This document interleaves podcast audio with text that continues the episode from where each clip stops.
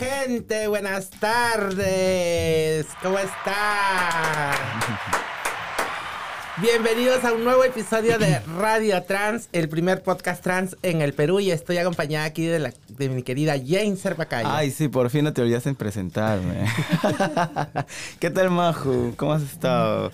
Oye, ha sido una semana muy divertida, ¿no? Muy, este, muy movidita. Bastante. Ayer estuvimos celebrando el aniversario de Transformar, que cumplimos dos años.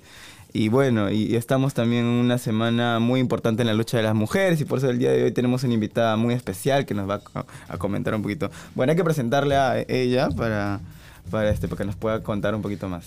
Bueno, eh, démosle la bienvenida pues a nuestra querida Carmen Almeida. Bienvenida, Carmen.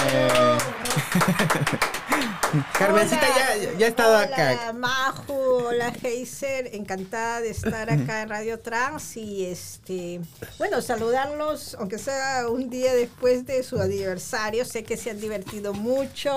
Me encantó este mm, siempre estar en con ustedes compartiendo, siempre, siempre activistas como siempre. Siempre. Carmencita es eh, dirigente del Sindicato de Trabajadoras y Trabajadores del Hogar, Sintraol, también es una Manuela, ¿no? Este, y bueno, es lindo tenerte, ya has estado acá también en Radio Trans otra vez, hemos estado en Transformar, celebrando el alboroto legal, y bueno, y ahí somos ahí cómplices de, varias cosas. De muchas cosas. Pero qué genial, qué genial que, que, el sindicato también ya esté más... Eh, sumergido también con una apuesta feminista, ¿no? Cuéntanos, Carmen, este, ¿eso siempre ha sido así o, ha sido un proceso? No, en realidad sí es una apuesta muy feminista porque nosotras somos un sindicato de trabajadoras del hogar, mayormente mujeres, pero también estamos, eh, incluimos a personas trans y también tenemos este siete compañeros, ¿no?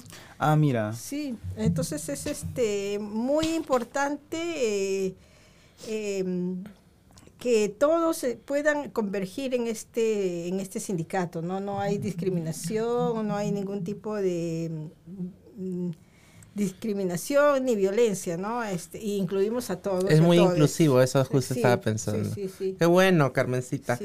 ¿Y cuántos años ya en...?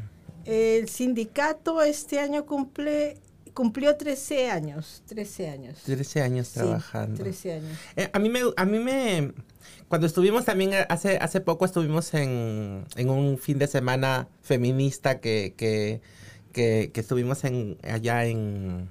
Ah, en, encuentro feminista. Claro, ¿no? En, Huachipa. en Huachipa. Y, bueno, me lo perdí, pero eh, después las compañeras me comentaron que ustedes habían hablado también sobre el tema del, de los cuidados.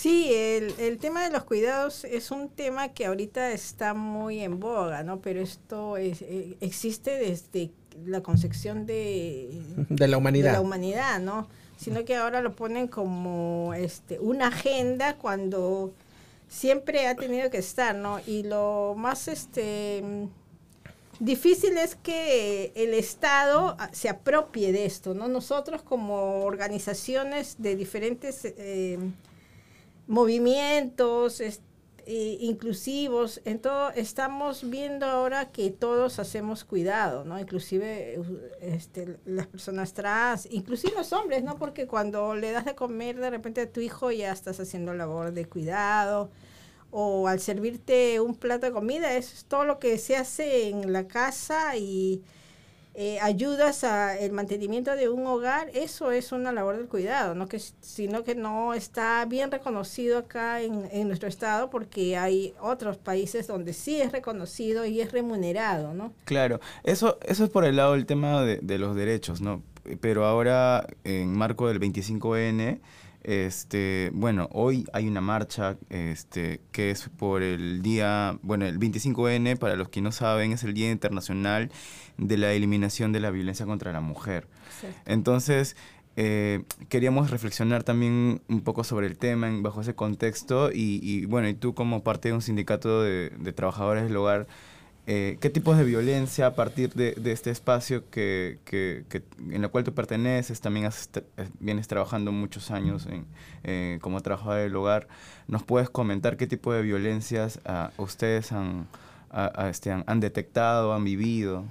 Bueno, te podría decir que vivimos este, casi la mayoría, la mayor violencia en, como trabajadoras del hogar, desde la violencia laboral, em, al no reconocer nuestros derechos, la violencia económica al no recibir un sueldo justo por nuestro trabajo y también este violencia sexual, ¿no? Porque también tenemos acoso y mm. muchas violaciones, ¿no?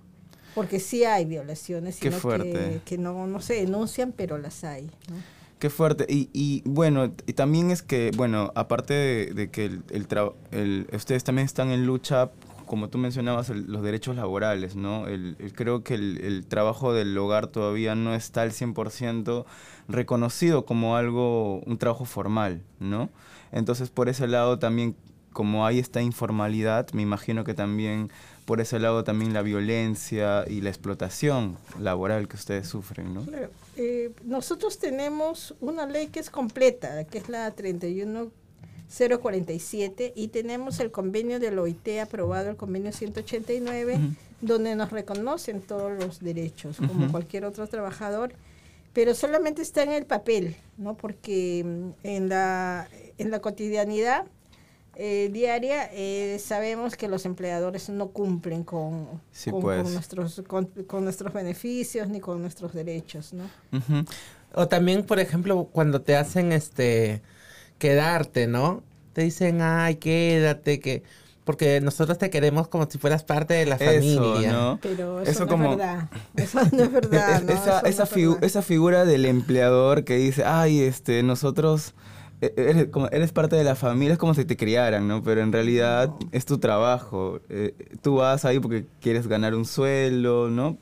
Claro, yo te cuento una... ¿Eso, ha cambiado o sigue todavía? No, sigue, sigue, ¿no? Yo te cuento una experiencia mía eh, muy particular. Yo trabajé 13 años con un embajador. Ah, son 13. Y, este, y también siempre me decían que era de la familia, ¿no? Y recuerdo que el último año que trabajé, ya había pedido permiso un día antes de mi cumpleaños y me dicen, no, no te voy a dar permiso. Yo le digo, ¿por qué?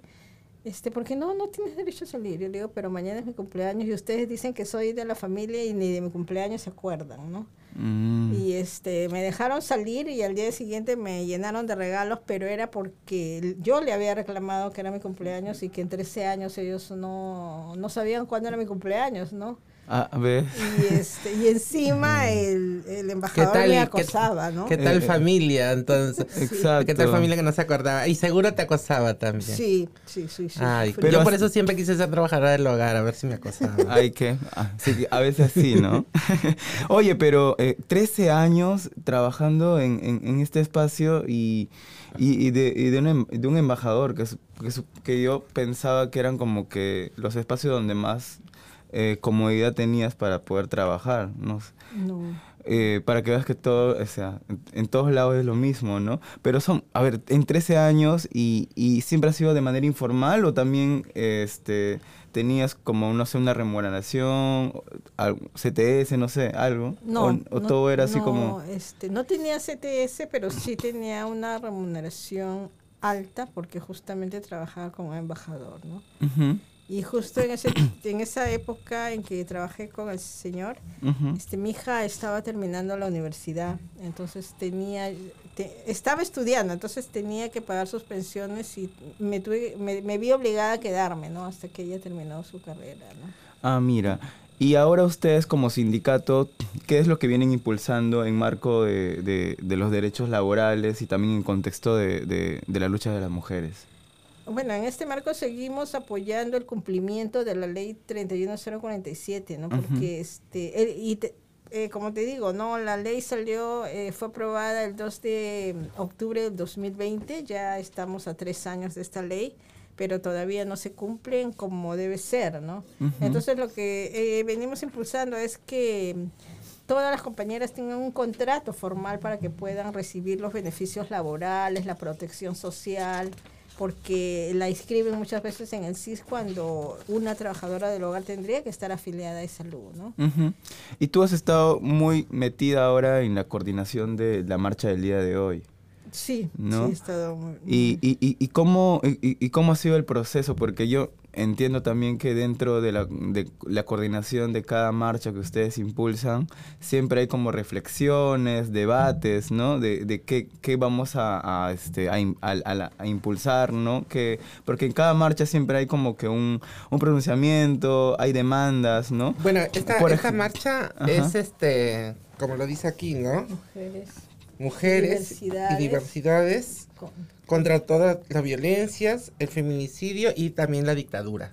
Porque nos estamos pronunciando también contra el gobierno. ¿no? contra el gobierno. Muy importante. Hay, hay tres cosas muy, impor- muy importantes que veo leo ahí, que es como las diversidades, porque también, eh, bueno, se sabe que hay algunos sectores de, de las TERF que conocen, ¿no? Que, que siempre están en contra de, de la presencia de las mujeres trans, ¿no?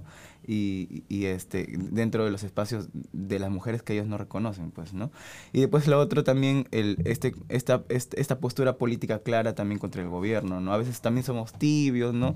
Por ejemplo, a veces en la Marcha del Orgullo, donde yo pertenezco, por ejemplo, y, y- coordinamos, a veces también no somos tan claros a veces con, con eso. Entonces yo creo que las feministas sí tienen esa, esa posición política muy clara y es muy importante. Entonces, ¿cómo ha sido ese proceso de ustedes para poder tomar, llevar a cabo este, este posicionamiento político? Eh, siempre ha sido este una de nuestras motivaciones incluir a to- a todos, todas y todes, ¿no? Porque es im- importante visibilizar el movimiento trans, el movimiento lésbico, eh, todo tipo de diversidades. Entonces, este, sí, todavía existe la transfobia a pesar de las luchas que, que se vienen dando de- desde los diferentes espacios donde pertenecemos. Pero este, e- este año hemos incluido este, todo tipo de diversidades y es bien importante, eh, se arma por comisiones, eh, las... eh, La comisión política, la comisión de comisión, comunicaciones, ¿no? Y Sí. este año hubo Vocerías. mucha presencia también en el encuentro feminista donde estuvieron, ¿no? Eh, eh, por ejemplo, ayer hablábamos un poquito con Carmen Espinosa, que es la directora de, Manuela. de Manuela, y, y ella nos comentaba que, por ejemplo, algún, algunas mujeres trans como Leila, Yana, que estaba dirigiendo las ceremonias de, de, algún, de algunas partes de este encuentro que se realizó, ¿no? Entonces, lo que, lo que decía Carmen, por ejemplo, era que, este, que eso antes no sucedía, ¿no? Antes no sucedía y como que este encuentro ha sido como que el inicio de, de que las mujeres trans hayan tenido más protagonismo en estos encuentros. Mucha visibilidad. Ajá. Estábamos este, ahí con, con también con, con Ale- Alexa Cuellar, que es de, de Ayacucho, estaba Carla Cayani de Arequipa, chicas trans. ¿no? Estaban Patti Alburquerque de, de Piura, ¿no? Habían otras chicas de Iquitos también, de Huancayo, estaba yo, Leila. Entonces, es- eh, y, y M, por ejemplo, vino a cerrar, que es transmasculino también. De todas partes del Perú, ¿no? Sí. ¿Y, y el sindicato donde tú perteneces también es un sindicato a nivel nacional o, o solo de Lima? No, el sindicato donde yo pertenezco es de Lima, ¿no? Es de Nosotros Lima. estamos afiliadas a la FENTRAO, que es la Federación Nacional de Trabajadoras del Hogar. Ajá. O sea, y también hay veces participamos con, vamos a dar talleres a las provincias, ¿no? Ah, ustedes también brindan talleres. Sí. Ah, mira, y en estos talleres eh, les enseñan que ah, sobre los procesos, me imagino, de derechos laborales. Y, y bueno, y como sindicato me imagino que también ustedes brindarán asesoramiento en cualquier tipo de... de- de- Ases- sí, asesoría laboral. Y Ah, trabajamos directamente con el Ministerio de Trabajo, con la Mesa Metropolitana de Lima. Ah, ustedes ya tienen un- todo un trabajo ya previamente fortalecido, ¿no? Porque Articulado, eso de sí. articular con los, con los ministerios ya es un gran logro. Sí. De hecho, Sí. de hecho, este, a veces, o sea, a veces hay mesas de trabajo en los ministerios, ¿no? Sí, y, sí. y para poder lograr eso es uf, un chambón porque a veces ni siquiera te hacen caso. De verdad que sí. Jainser, y volviendo al tema de lo- del, del lema de este año, Ajá. es importante mencionar que las diversidades no solamente se refieren a las diversidades sexuales, que sí es también, estamos incluidas las mujeres trans, lesbianas, bisexuales, eh, pero también hay mujeres racializadas, indígenas, afrodescendientes, mujeres eh, con discapacidad. Entonces, es, es la, diversidad incluye a, a muchas, es, de, diversos tipos también. Claro, en un país tan eh, pluricultural como el nuestro es muy importante. Aparte también yo creo que es muy importante resaltar eso porque somos, lamentablemente somos un país racista, clasista, ¿no? Entonces es muy marcado eso, entonces es importante que tengamos clara esa diversidad, ¿no? Exacto. O sea, por ejemplo, en siempre, siempre entro yo el contexto de, de los LGTBs porque también hay resaltar esa, esa lucha interseccional, ¿no?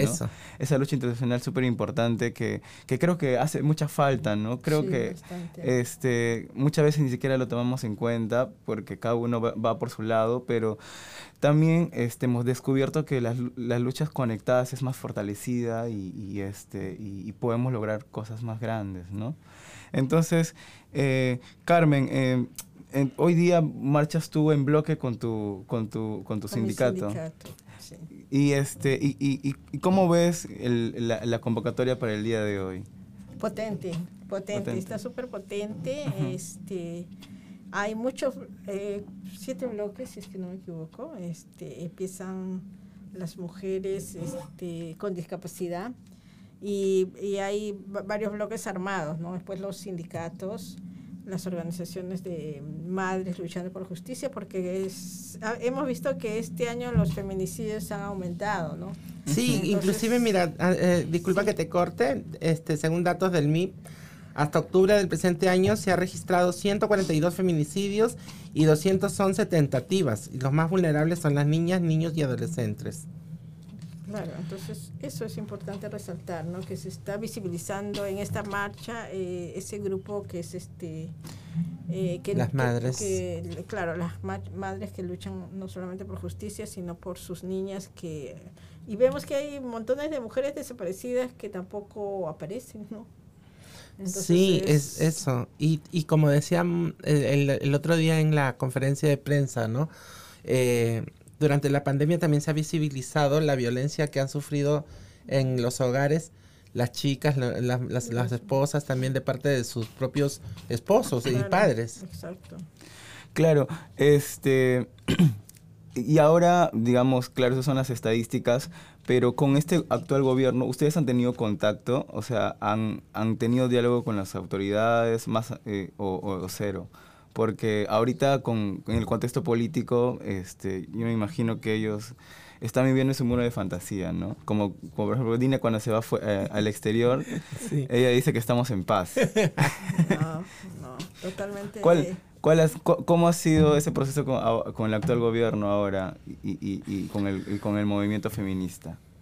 Eh, bueno, eh, con el gobierno no hemos tenido contacto, ¿no? Si, si bien es cierto es que nosotros trabajamos directamente con la mesa de trabajo, con, del Ministerio de Trabajo este, por derechos laborales, eh, pero más bien no con el Ministerio de la Mujer porque se le manda cartas, este, te dan largas, el Ministerio de Inclusión cuando era Dina Boluarte, cuando empezó el gobierno de Castillo, le mandamos miles de cartas para incluir a las trabajadoras del hogar mayores de edad, programas 65, a los programas sociales que tanto necesitan, ¿no? Ajá. Nunca nos contestó.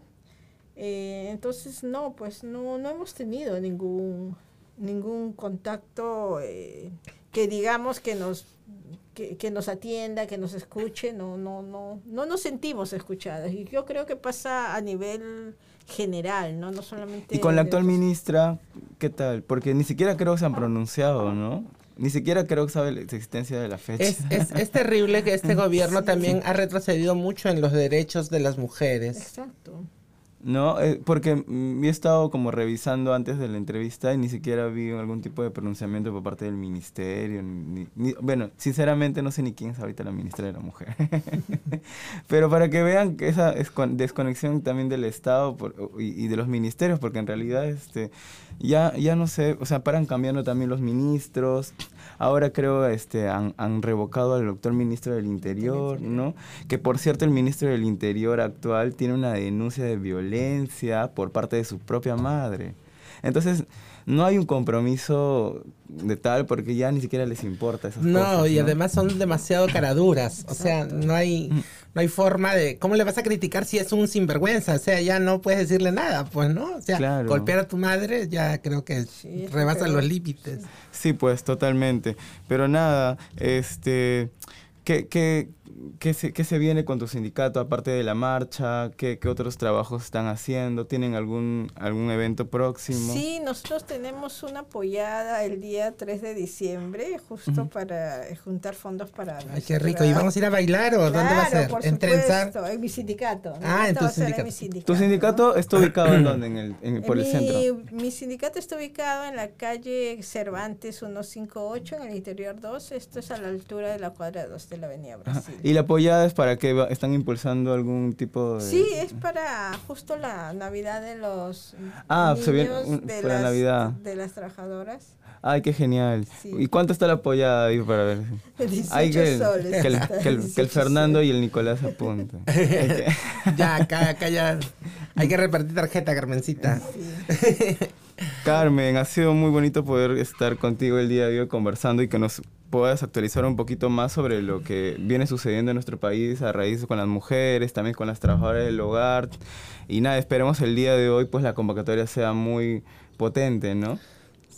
Eh, sí, y se ha preparado también este el pronunciamiento. Sí, sí. ah, Muéstralo, lo del por pronunciamiento, muéstralo. a ver. Acá está el pronunciamiento, este, donde hay más de 20 23 demandas, ¿no? que se ha elaborado en colaboración con todos los colectivos, eh, movimientos eh, diversos. Entonces es muy importante que tengamos claro que hoy día marchamos para que las mujeres sean escuchadas y no sufran más violencia. Que aunque es difícil, pero no imposible. ¿no? Sí, les cuento, porque yo también he sido parte de, el, de también del armar todo este pronunciamiento en la comisión política.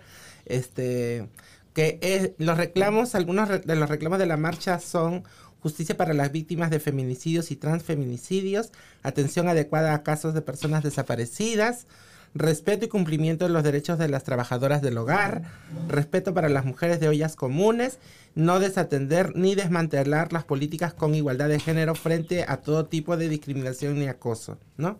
Esas son unas de las demandas. Sí. Este, y a- ahí decían el tema esto de las ollas comunes, ¿no? O sea, ahora que el, el actual alcalde, por ejemplo, este, que ah, le, le, le restregaron en la cara el desabastecimiento de los alimentos, por ejemplo, ¿no?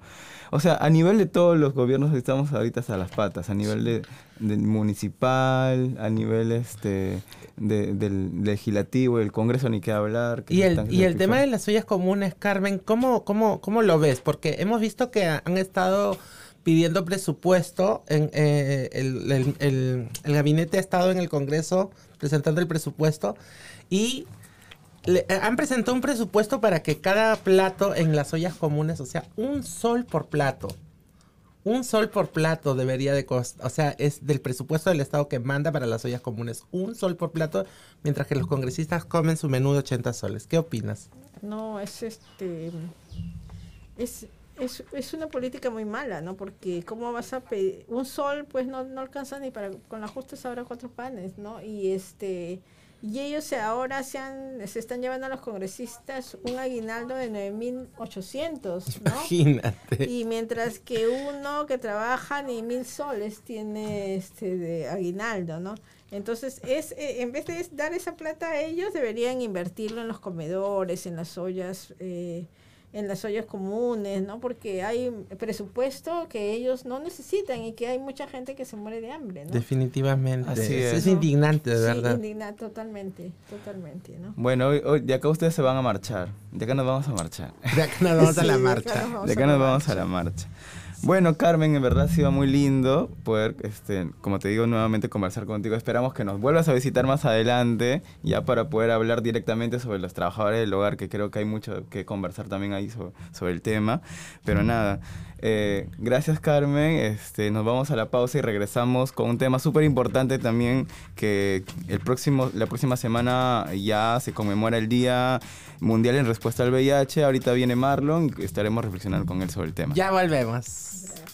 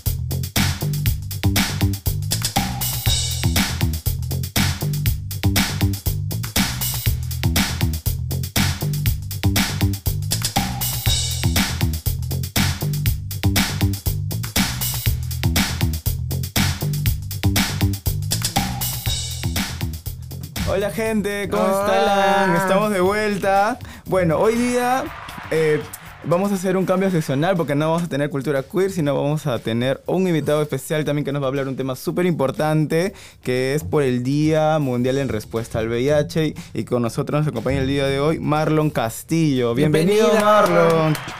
Bueno, Marlon es coordinador del colectivo Jibar, que es una organización que cuenta con 13 organizaciones y activistas de sociedad civil. Marlon es licenciado en periodismo con más de 15 años de experiencia en temas relacionados con VIH y derecho en salud. También responsable del área de comunicaciones e incidencia política de Sí da Vida. Bienvenido, Marlon. Hola, bienvenido, gracias por, por, la invitación. Aquí un poquito apurado, disculpas por la demora. Está bien. Marlon, ¿qué, este, ¿qué están preparando desde los colectivos eh, para, para el día. Primero, cuéntenme cómo es esto, porque ha cambiado, porque antes era el Día Mundial de la Lucha contra el SIDA. Claro, es... es... Ahí Marlon nos va a es un tema más de lenguaje para hacerlo eh, visibilizar que más que luchar por un virus, hay que responder a esta condición de salud que es el VIH, ¿no? Eh, y por eso la terminología adecuada es importante para evitar que haya eh, ese, ese término violento que es luchar, ¿no? A veces se dicen, la lucha contra el SIDA, es más, ahora se le hablaba sobre el, el tema del VIH para no para diferenciar entre VIH y SIDA, que son dos cosas distintas, ¿no? Claro, además, este, es o sea, eso de la lucha también yo sentía que era como un, algo de satanizar un poco a, la condición de las personas que viven con VIH, ¿no? Porque en realidad, eh, actualmente, gracias también al avance de, los medicamentos, ¿no? Este, eh, vivir con VIH ya no es sinónimo de muerte, ¿no? Sino es también una condición de vida normal común y cualquiera. Así es, los tratamientos antirretrovirales permiten que las personas que viven con VIH tengan una condición crónica de salud, puedan mantenerse saludables por mucho tiempo y además si llegas a estar indetectable incluso no transmites el virus del VIH a la pareja sexual que pudieras tener, ¿no? Ajá. Marlon, y, ya aterrizando un poco eh, sobre tu trabajo y, también como Jibar, cuéntanos, ¿cómo nace Jibar? ¿Y por, y, y por qué nace Jibar? Bueno, Jibar nace en el año 2010, eh, después de unos seis años de haberse instalado la ley eh, que permite la entrega del tratamiento antirretroviral en nuestro país. Y nace porque se pensó que con la ley ya se había solucionado el tema de, los, del, del, VIH, de las muertes, ¿no? Pero comenzamos a ver que había mucho desabastecimiento de medicamentos en los hospitales, tanto de salud como MINSA y las Fuerzas Armadas y la policía, y nos juntamos para ver qué cosa podíamos hacer. Primero para informar que el tratamiento interrumpido, es decir, si yo tomo una semana de tratamiento o, tres meses y luego lo dejo por dos, tres semanas y así, eso trae como consecuencia que haga resistencia medicamentosa, resistencia a los tratamientos que eh, estás tomando y finalmente pudieran ocasionar la muerte de las personas o estado de salud bastante deteriorados. Entonces allí comenzamos a funcionar, nos juntamos, comenzamos con plantones y un sistema de denuncias y quejas. Y eso es importante porque al inicio la gente no denunciaba, no se quejaba porque no lo veía como algo tan fuerte el hecho de que te falte el medicamento porque decían, si antes no nos daban, al, menos ahora nos dan de tres, uno o dos, pero comenzamos a concientizar y en la actualidad tenemos todo un observatorio en temas de, de VIH y salud y ahora también ampliado el tema de discriminación incluso ahora para el tema del PRED y el, y el, PET, ¿no? Me parece súper importante todo lo que nos cuentas, ¿sabes por qué? Porque bueno, yo ya tengo 40, ¿no? Y, siempre te tengo que decir a cada rato. Anyway, este, y en mi, cuando era más joven, he visto muchas personas morir porque no habían los retrovirales o era demasiado caro comprarlos. Y además, eh, hay mucha gente que, yo también trabajo en, el tema de prevención y tratamiento del VIH y hay muchos chicos que, por ejemplo, a veces me escriben, sobre todo de regiones, ¿no? que sufren violencia tanto en atención en el centro de salud, les cambian la medicación, eh, eh, etcétera, ¿no? Y entonces no hay una entidad que, que, supervise esas cosas, ¿no? Y creo que Jibar, eh, he visto por lo menos este, cómo ustedes sí dan a conocer ese tipo de casos, denuncias, como por ejemplo ahora último, que ustedes, por ejemplo, visibilizaron el tema de esto con la municipalidad de los permisos para que se realice la feria. ¿Cómo hacen ustedes todo este trabajo? ¿Son, son ¿Cuánta gente viene trabajando? ¿Ustedes tienen algún tipo, cómo se sustenta, cómo se mantiene Jibar? Bueno, Jibar eh, es un colectivo de tres organizaciones, como lo dijiste al inicio, pero eh, está sustentado eh, sustentado por eh, varias ONGs, entre ellas la coordinación la lleva Sida Vida, que es una ONG que ya tiene 17 años, y que la coordinación que, que la dirijo yo, pues la mitad del tiempo eh, de mi labor es para Sida Vida y la mitad del tiempo para Jibar. Entonces, eh, prácticamente mi, mi, mi, labor está cubierto, ¿no? Eh, así podemos subsistir porque presupuesto no tenemos como Jibar, ¿no? Y además la, las otras organizaciones dan de su tiempo, su colaboración, los activistas de, de, de larga data y que también son expertos en el tema. En el tema de la municipalidad y todas las actividades que nos me preguntaste Majo al inicio, se está desarrollando una feria para este 1 de diciembre en el campo de Marte. Al parecer ese es la, el lugar donde se ha dado, que es de la municipalidad de Jesús María. Y también se va a hacer un, una actividad de lazo humano donde van a ir por lo menos 3.000 personas a formar un lazo Ajá. de parte del Ministerio de Salud.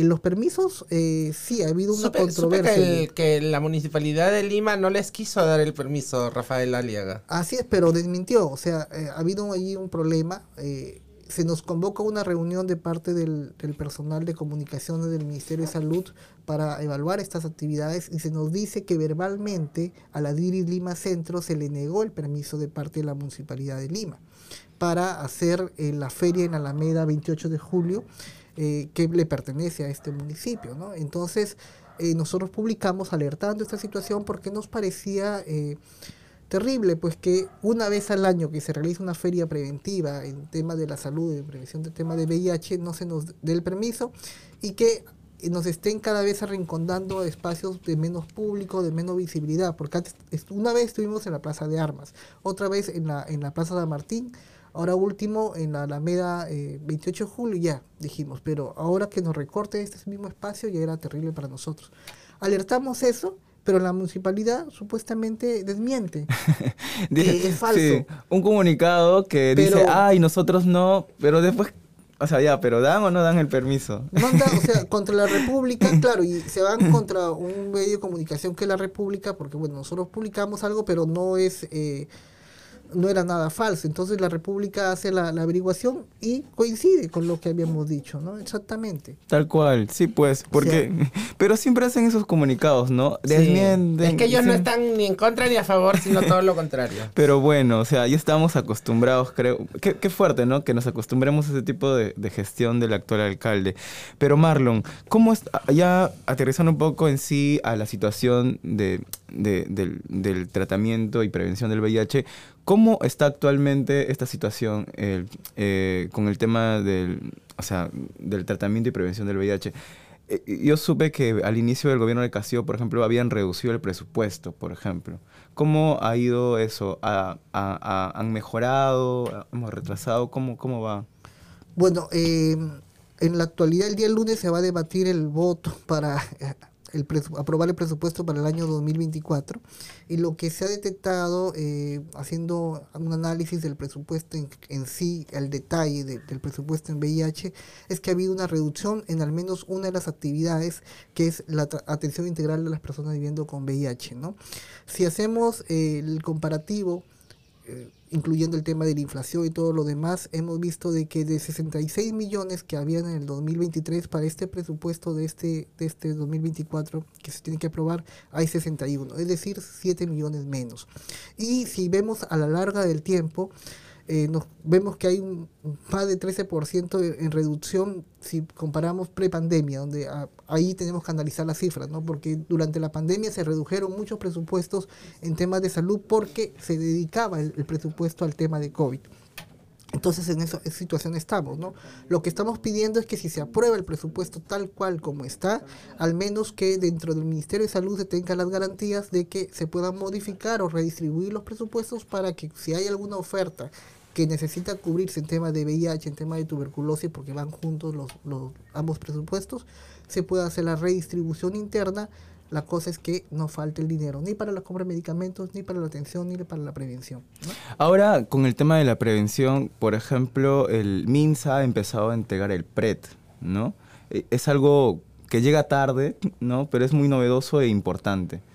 Eh, con relación a eso del PRET, ¿tú crees que, eh, cómo ha sido ese proceso? ¿Tú crees que es muy importante también el uso del PRET ahora como para en, este camino para el tema de la prevención y, y- y, bueno, en respuesta al VIH ahora como se dice? Claro, el, el PRED forma parte ahora de, de una gama de posibilidades que tiene cualquier persona de la comunidad o, o población altamente vulnerable contra el VIH para prevenir el VIH. Es una pastilla que puedes tomarla de tres formas, no tanto de manera preventiva, si tú eres eh, de la comunidad trans, de las eh, gays, hombres que tienen sexo con hombre, o trabajador o trabajadora sexual, o pareja de, un- de una persona viviendo con VIH, puedes tomar este PREP, no previa evaluación médica, y es tomar una por día. Otra forma, otra modalidad también de, de tomar esta, esta pastilla eh, preventiva es el pre a demanda. Durante las 24, antes de las 24 horas de tener tu relación sexual hasta antes de las 2 horas, puedes tomar dos pastillas, después tienes tu relación sexual, después de que tuviste la relación sexual 24 horas, una pastilla más y 24 horas después otra pastilla más. En total son cuatro. Ese es pre a demanda cuando yo tengo mis relaciones sexuales programadas. Es decir, yo, yo sé que mañana, sábado, me voy, no sé, a un lugar, a, a un cine o a un spa, qué sé yo. Algún, algún de esos lugar. encuentros Así es. casuales, ¿no? pero normalmente nadie se programa. Nadie se para programa, pero claro, para eso tienes que saber que tienes que... Pero aparte que, nadie, ser, ¿no? pero aparte que nadie se programa, creo que hay mucha gente que mucha gente que todavía no sabe que existe o qué es el PrEP, Así ¿no? es.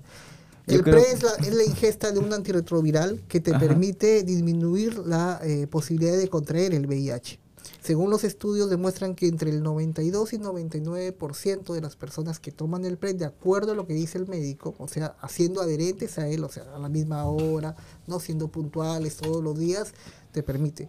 Es más, te indica de que a partir del sexto séptimo día ya tiene ya la eficacia que se requiere, que se necesita, ¿no? O sea, Claro, este Pero y bueno, al igual que sí. eh, al igual que el tratamiento retroviral, eh, tienes que ser adherente o si no. Así es, adherente, porque claro, tienes que ser adherente, para eso tiene que haber un control.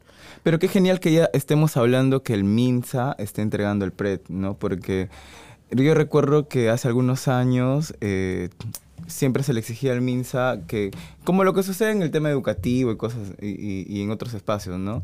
Eh, siempre crean leyes ya como para, so- para, para condenar, por ejemplo, y no para prevenir, ¿no? El- el- el- el- tenemos una, una tendencia a, a no invertir mucho en prevención, ¿no? Y creo que el PRED es un gran avance para, para el tema esto en- de, la respuesta al VIH, ¿no? Ahora hay que, hay que ver bien la implementación del PRED, porque que no queremos que pase como ha pasado con la norma técnica para las chicas trans, ¿no? Con la hormonización, ¿no? Aquí eh, la implementación se tiene que dar seguimiento, monitoreo para que los centros de salud donde traigan el PRED se les dé toda la gama de posibilidades de prevención. Porque Eso- no solamente es pastillas, también hay preservativos, también hay lubrica- lubricantes, también hay información, también tiene un capítulo para disminuir el estigma y discriminación en los eh, espacios de salud. No puede ser posible que alguien que vive con VIH abandone el tratamiento justamente por el maltrato que se da en los hospitales o centros de salud, o cuando una mujer gestante quiere dar, eh, eh, va, va- va a ser cesareada, la- el personal médico le haga la violencia obstétrica diciéndole que hay que de una vez eh, ligarle las trompas, de que ya no puede tener más hijos, una serie de cosas más, o que le pidan implementos no necesarios, por ejemplo, lejía, ¿no? Les piden hasta hasta hasta 5 litros de lejía porque supuestamente hay que limpiar todo el espacio donde va a ser atendida. Y, y Marlon, y hay este... Asquerosas. De y- verdad que me indigna totalmente todo lo que me cuentas porque eh, el personal, las, algunas enfermeras de verdad no deberían de estar ahí. De verdad. Marlon, ¿y, y hay un registro de, de todas estas denuncias que se realizan este, a, a- a- o sea, a- en torno a, a las personas que viven con VIH? Claro, nosotros en el GIBAR tenemos el observatorio, eh, a lo largo de estos 8 o 10 años tenemos más de 1.600 denuncias y en este año, en lo que va, ya hemos superado las 150. Muchas de ellas, eh, además del ca- caso de, de desabastecimiento de medicamentos por estigma y discriminación. Y eh, incluso falta la confidencialidad, no solamente de manera, o sea, tu amigo que divulgó tu diagnóstico, sino personal de salud.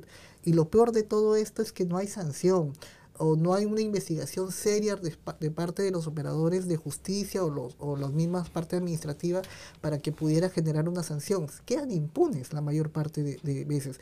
Tengo una chica que ayer nos ha estado escribiendo de Tarapoto que eh, por control de salud tiene que dar eh, el carnet sanitario porque trabaja en, en- en lo que es eh, un kiosco dentro de un colegio.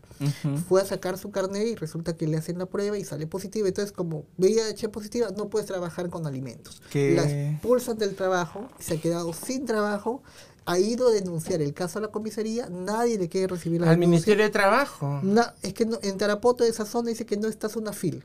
Ay, Dios. Sí, en- también tengo otro caso muy parecido de Cutervo en, en- en Cajamarca. Entonces, quedan sin justicia. Quedan sin justicia y las personas sin trabajo, con un problema serio, incluso económico. La chica me Y dice que... además la depresión también le va a bajar las defensas a la chica y todo Así eso. es. Entonces, esa, esas situaciones se vive. Eh, son lamentables, pero la, la discriminación es una epidemia en nuestro país. Es, y que parece que se ha exacerbado más con el COVID. No sé qué ha habido. Porque a veces las personas como están como más concientizadas, qué sé yo, pero ahora eh, pareciera que fuera tan igual, eh, porque también hay mensajes también de parte del ministerio que a veces saco que en un video de que el VIH se contagia y el VIH no se contagia. Qué terrible ese tipo de comunicaciones, ¿no? Así es.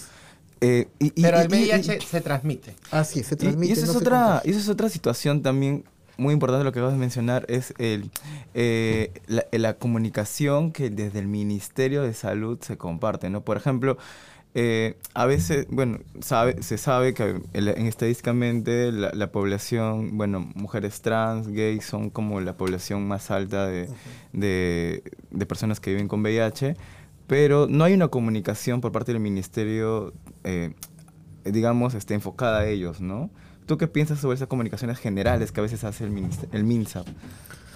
Bueno, eh, llegar, dependiendo del del público donde tú llegas, si es eh, público en general, está bien. El tema es el uso adecuado del lenguaje. Y aquí lo que se ha hecho, por ejemplo, para este primero de diciembre, ya a raíz de este video eh, donde se hablaba eh, que el VIH se contagia, se ha formado un grupo Ujú. y donde se están revisando los guiones de los de los productos comunicacionales que se va a salir de parte del Ministerio de Salud. Ayer justamente se ha tenido una reunión de manera virtual y se ha logrado generar. Entonces me parece bien, porque eso se trabajó con la con la viruela de Del mono. símica, ¿no? Sí, viruela del mono. Ujú. Entonces fue una un trabajo articulado donde las comunidades también participan y se les da la voz, ¿no?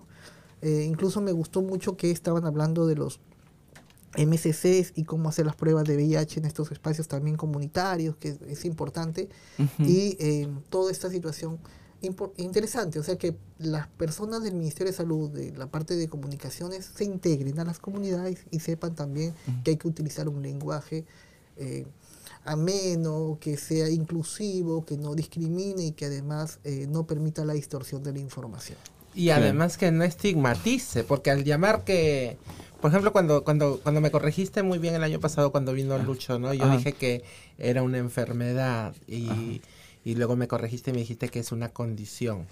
No, o sea, eh, cambiar el, el, el, el uso del lenguaje es importante porque quita estigma a las palabras y a las condiciones de las personas que viven con VIH. Exacto, total cual. Y Marlon, desde Jibar, ¿están haciendo algún tipo de incidencia política para poder impulsar algún tipo de ley que, para, por ejemplo, en el tema de esto de justicia, por ejemplo, que, que me parece súper importante porque siempre hablamos, por ejemplo, ya del medicamento y estas cosas, pero lo que nos acaba de mencionar cuando la gente va a denunciar, ¿no? Porque le eso casi nunca, no se ha tocado mucho, por ejemplo, ¿no? Ahí lo que, lo que falta es capacitación a los operadores de justicia, porque nosotros que hemos ido, por ejemplo, a un proceso con la ex, mi- ex presidenta de salud, la doctora Bafigo, que la, se denunció con- por el delito de la vida, el cuerpo y la salud por eh, desabastecimiento de medicamentos por casi dos meses, lo que pedía el Poder Judicial era la causa-efecto, es decir, ¿dónde está el muerto? ¿Dónde está la persona que murió por no que Siempre no dieron el esperan que la gente muera para que... Entonces, nosotros dijimos que no, que a la larga, si es que se hacía una evaluación médica, se podía determinar que esta persona ha cambiado de esquemas de manera reiterada y justamente eh, esta variación de esquema se da por el porque no ha tenido la adherencia adecuada por el cambio de producto. Pero ahora mismo estamos eh, con la congresista Susel Paredes, se ha presentado el proyecto de ley que permite a las personas migrantes eh, que viven en nuestro país acceder a un CIS de manera eh, momentánea, ¿no? As- Mientras eh, está en construcción o en Eso- validación su documentación. eso me preguntaba yo el otro día porque ¿cómo hace la gente que no tiene papeles para poder acceder al tratamiento? Porque ahora que m- esta- hemos, en los últimos años estamos viendo mucha este, migración, sobre todo de la gente de, de- de Venezuela. ¿Cómo hace la gente? Porque me imagino que, bueno, para, o sea, viajan, no sé, con uno o dos frascos que le va a durar uno o dos meses, pero después, ¿qué hace?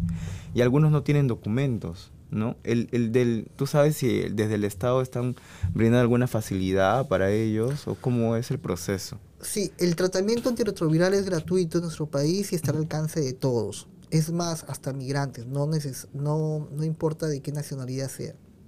El problema radica cuando una persona que no tiene documento nacional de identidad o no tiene carnet de extranjería, los tratamientos o las pruebas pre-tratamiento antirretroviral, estas tienen un costo. Si no tiene seguro, si no tiene CIS, allí sí va a tener un costo. Entonces puede costar hasta 300 a 500 soles y la Dios. persona no tiene ese dinero. Entonces ese es el problema que hay.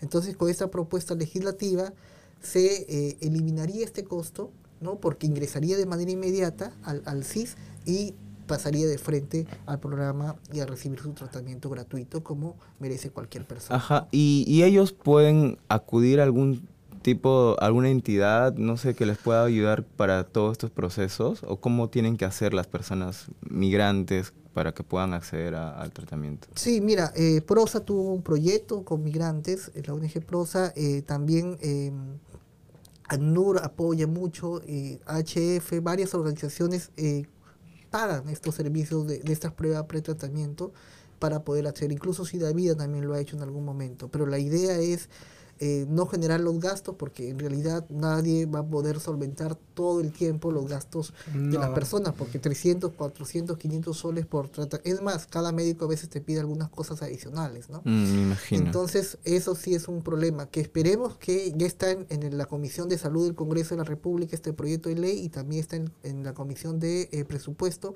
que lo puedan revisar, agendar, a ver para el debate, ¿no?